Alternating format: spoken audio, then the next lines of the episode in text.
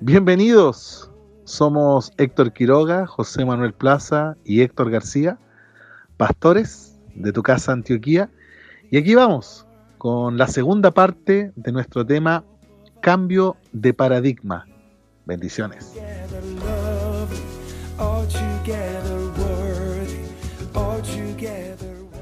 El cambio que, que estamos viendo, que estamos conversando, eh, es como, es así. Lo que quizás antes nos resultaba, no necesariamente hoy día, es garantía de que nos va a resultar. Correcto. Aplíquese a familia, vida matrimonial. Ahora, obviamente hay principios eternos, hay, un- hay algo transversal, pero en la funcionalidad, en, en el quehacer, en, en el, en el reinventarse, cosas que derechamente van a quedar obsoletas. El pastor Héctor hace unos meses nos enseñaba, si no me equivoco, en, en unos estudios para la red de pastores de Antioquía, cuando hablaba del acro- eh, Anacronismo. anacronismo, que es, eh, es vivir como en un tiempo fuera de tiempo, ¿no? Claro. Es estar viviendo, ¿cierto?, una realidad que ya fue su tiempo. Claro. Es como que alguien en el verano, en el verano ande con abrigo, botas y, bueno, el paraguas te sirve para el sol, pero esperando que sea para lluvia. Está fuera de tiempo, no es el momento de abrigo, es el momento de ropa más eh, libre. Y muchas cosas eh, pensamos que eh, la estamos haciendo bien cuando de verdad están fuera del tiempo de Dios. Eh, el- la panorámica de paradigma que viene en cambio, cómo vamos a re- reevangelizar o evangelizar, ¿cierto? Todos estos frutos que Dios está preparando post pandemia o en la pandemia o en las crisis mundiales, cómo vamos a disipular, cómo vamos a hacer vida de culto, cómo vamos a hacer vida de iglesia sin estar acrónicos, ¿cierto? Sin estar fuera de tiempo, pero sí estando en la voluntad de Dios. O sea, eh, o nos metemos en este cambio de era, o nos metemos en este cambio de paradigma, o si no, todo lo que eh, pensamos que vamos a repetir va a estar bien y no necesariamente va a dar los frutos que, el- que Dios quiere hacer con nosotros. Sí, es verdad. Si yo podría, quizás me voy a tomar el rol de entrevistador y hacer una pregunta. eh, ¿Cuál sería como un buen consejo para un hijo de Dios dentro de una época de cambio de paradigma? ¿Qué, qué- sería como un buen consejo? Quizás uno podría, la mente eh, del, del, eh, escapismo va a decir, ¿sabes qué? Eh, con- construyete el búnker. Cuando bajo la eh, tierra. cuando te de la tierra y, y ahí quédate con tu familia. Pero nosotros sabemos de que no es así. Entonces, Claro. ¿cuál sería como un buen consejo para, para un hijo de Dios en una época de, de cambio de paradigma? Me voy a tomar de lo que ya Dios nos ha venido expresando. Alto refugio, Mm. para mí es como el comienzo. Que, que es, que es, y así tomando el ejemplo, no es un búnker, no es un lugar donde esconderse, de esconderse. eh, de, de- de esperar que pasen las miedo. cosas, de miedo, sino que es un lugar alto. Es un lugar alto donde lo que vamos a obtener es una perspectiva. ¿Verdad? Entonces yo creo que para hacer frente a este cambio de era que es real, ¿ah? es real. ¿no? A veces uno usa palabras así medio retórico, Mm. pero el cambio de era es brutalmente real, eh, pero Dios siempre tiene, eh, que es dueño de la historia incluso del hombre, aunque el hombre no lo entiende, pero Él tiene una perspectiva y la quiere compartir con nosotros, sus Mm. hijos. Mm. Antes de tomar, incluso yo me encanta leer libros como... eh, ¿Por qué me gusta Gastón Soblet? Porque el tipo tiene una relación con el Señor. Claro. Me encanta su conclusión. Si quiere leer el libro, la conclusión es fabulosa, pero no se la voy a decir. Spoiler. Eh, pero eh, creo que lo primero, lo primero es eh, al alto refugio. Mm. ¿Mm?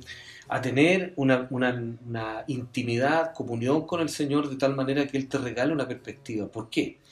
Porque si no sale de esa fuente, Jesús dijo, yo soy la verdad. Así es. ¿Mm? Por lo tanto, eso significa yo soy el origen, yo soy el originador, el original. Mm. Eh, y este original, que es el Señor, tiene una perspectiva concreta, correcta, segura. Y lo más probable es que si nosotros lo queremos encontrar a ras de tierra, por poner el ejemplo, no nos va a resultar. Mm. Vamos a terminar confundidos en, la, en el abanico de oportunidades y también que nos está ofreciendo el mismo mundo que se quiere defender, que se quiere reinventar y que está haciendo todos lo- los planes que hace. nosotros los hijos de Dios requerimos, pero imperiosamente, eh, conquistar una mirada desde la perspectiva del Señor. Y esto eh, en, el, en, el, día que estamos viviendo es sumamente confrontacional, porque sinceramente, amados, ustedes que nos están escuchando, y aquí nosotros que nos estamos escuchando entre nosotros, si no tenemos esa perspectiva, nos vamos a cantiflear. Mm. Como decimos, cantiflear en hebreo es como es como suplantar. Pero eh, esa convicción se gana solo con la relación con mm. el Señor. Paso número uno. Ese sería el primer paso. Hay un salmo, no sé cuál será, no me acuerdo en realidad el número, Dice, alzaré mis ojos a los montes, ¿de dónde vendrá mi socorro? ¿Qué salmo? No sé pero sí, sí sé. Esta es la Biblia. mi socorro viene del Señor. Mi socorro viene del Señor. Hizo los cielos y la tierra. Un poco lo que dice el, pastor. También me voy a tomar la palabra de entrevistador. Eh, luego del alto refugio, el Señor nos, nos dio una dirección de transformarnos según lo que dice Proverbios, en esta mujer virtuosa. Claro. Que es un cambio de paradigma también. Sí. Que es como una temporada espiritual a otra. Mm. Y, como Antioquía, pastor, como Antioquía, también tenemos muchos paradigmas. Sí. Como ministerio, ¿no? Como red también. Y como sociedad, podríamos Y como, como, como hijos de Dios. Claro. ¿Qué paradigmas son uno de los que más ve presente dentro de, de nuestra vida congregacional o cotidiana que, que Dios nos está empujando a, romper. Yo creo que, bueno, según algunas planificaciones que tenemos, las vamos a profundizar indudablemente más adelante, pero creo que uno de los más grandes es eh, el tipo de validación que nosotros mm. teníamos eh, acerca de nuestro caminar con el Señor. Mm. de alguna forma, y, y, sin ser obsoletista, es decir, eh, nosotros nos estamos dando permiso a vivir una transformación de la mano con el Señor, pero comprendiendo que Él no es obsoletista como muchas veces lo somos los hombres. ¿no? Así es. No estoy diciendo que todo lo anterior fue una basura. No, queridos, porque pucha, llegamos hasta aquí, estamos hasta este aquí y este ahora, gracias a los aciertos y los desaciertos de los demás y los personales también.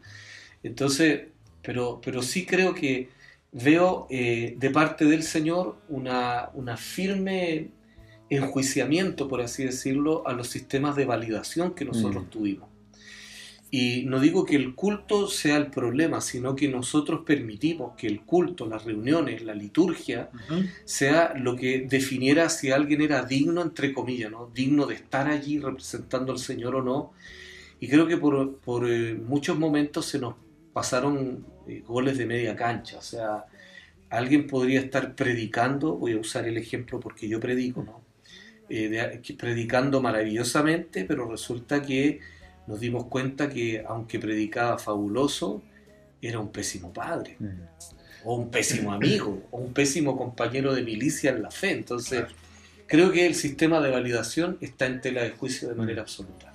A mí igual me gustaría complementar eh, con el mismo concepto de que nosotros somos buenos para poder tomar recetas y fórmulas y aplicarla pensando que esa es la solución. O sea, eh, en ese sistema de, validación muchas veces enfocamos el culto como el, gran objetivo a lograr cada semana siendo de que lo más permanente tiene que ser lo que hacemos, como se ha dicho siempre, de lunes a lunes, por decirlo de alguna manera, cuánto yo busco de ese alto refugio de manera constante y también la relacionalidad que existe en medio de, de, los que son parte de esa familia de la fe.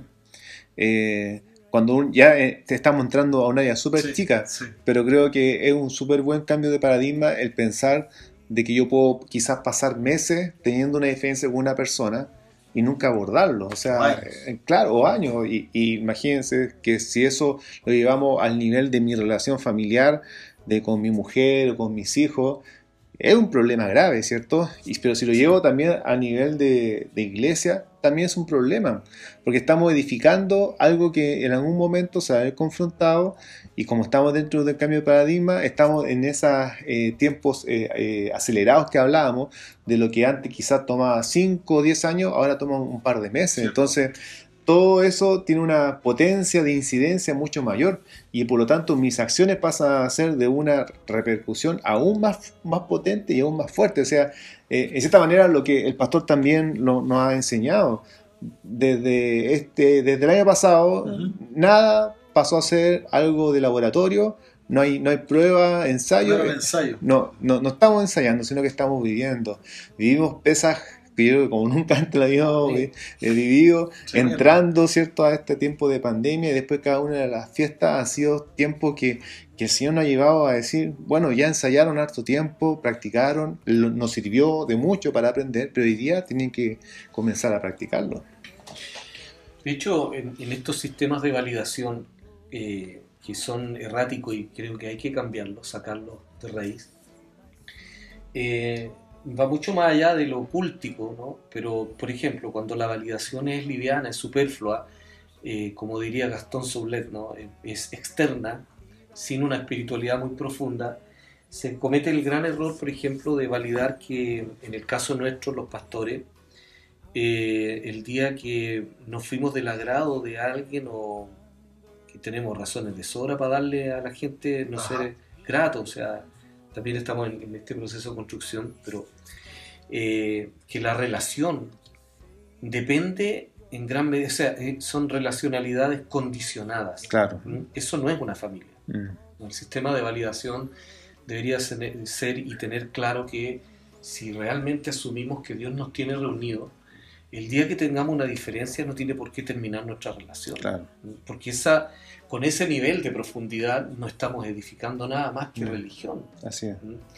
Eh, indudablemente, y creo que ustedes dos han sido testigos de cuántas veces me he equivocado yo, y pongo el ejemplo delante de nuestros líderes, y me, me he esforzado por dar el ejemplo de decir me equivoqué, ¿para qué voy a, a tratar de convencerlo a ustedes de que están equivocados acerca de que yo no me equivoqué? Mm. Sí, es un, un juego infantil. Eh, o no estamos practicando tampoco el error por deporte, ni el pecado, mucho menos. Pero hay momentos donde yo he sido decepcionante para ustedes. Y quiero preguntarle para que ellos también nos escuchen cómo han sobrellevado mis propias faltas a ustedes. Mm. Bueno, yo creo que por un lado hay una frase que, que, que se acuñó, que acuñamos, que es tenemos historia. Mm. El tenemos historia es la vivencia que uno vive con una persona, no con un, no con un lugar, un lugar físico, no, no con el momento, no con lo externo, no- Ni tampoco con el cargo. ni tampoco con el cargo, exacto. Sino que uno tiene historia con la persona, cuando uno se encuentra con la persona. Es decir, si tú eres un profeta del Señor, eh, qué lástima que la gente se quiera relacionar contigo como ¿Verdad? profeta Mm. solamente, Mm. porque hay una recompensa al profeta, ¿no? Tener a ministros de Dios en tu hogar, por ejemplo. Claro. Algunos de ustedes hospedaron ángeles. No lo sabían. Exactamente. Eh, Algunos comían más que otros. Habían ángeles de mayor peso. Es que ahí están en, en en grados. claro. Eh, si solamente uno se vincula porque es arquitecto, porque es abogado, porque Mm. es carpintero y, y la lista es larguísima, nos perdemos la esencia de vincul- vincularnos con alma, con corazón. Mm. Y respondiendo a lo que dice el pastor, yo creo que nosotros con nuestra familia tenemos historia con, con usted, con su persona. No solamente con el pastor que predicó un domingo inspirado o no inspirado, Mm. porque a veces no hemos predicado tan lindo Sí. y, y qué bueno que no ocurra eso. Mm. Pero no nos desechamos porque cono- conocemos la persona. Sí, es verdad. Hemos llorado juntos, hemos Mm. reído juntos, hemos viajado. eh, el, el viaje te da esa calidad de, de conocer a la persona eh, afuera de su maquillaje. Todos tenemos maquillaje. Eh, y eso hace tener historia. Obviamente los años también ayudan a eso. Te van Mm. validando los años, los- el testimonio, el querer estar juntos.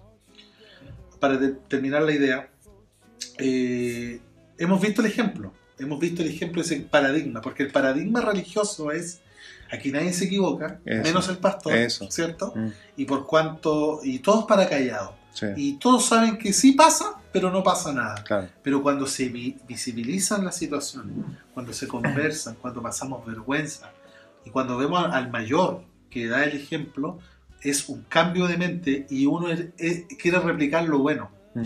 Cuando vino el primer culto online, creo que fue el 22 de marzo, si me apuran, porque el 15 de marzo fue el último Sí. Presencial. presencial. ¿Qué predicaste tú? Que prediqué, acuerdo, porque está el video en YouTube. Eh, el próximo domingo le tocó al pastor Sí. con un par de ayudas desde su casa, Sí. con el teléfono, que fue muy, por decir así, muy doméstica la, la transmisión. Y yo me acuerdo que ese día yo peiné a mis hijos, los preparé como los niños de la casa de la pradera, los senté enfrente del televisor, Sí. estamos todos.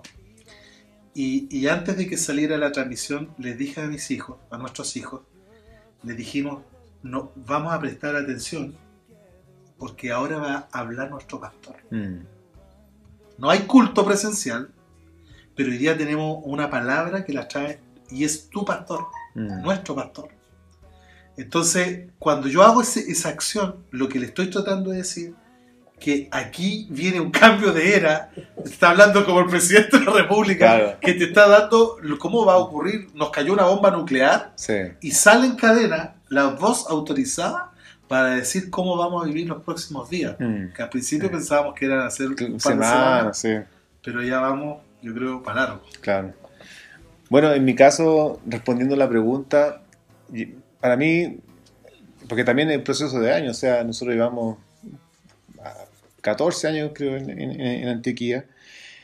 Y bueno, yo creo, a mí me ha servido mucho el, el reconocer de que todos eh, tenemos errores, ¿eh? o sea, eso eh, no se trata de, de- de buscar lo malo, sino que decir, todos en alguna medida nos eh, hemos equivocado en alguien, en algo, perdón, y con Sí. alguien también.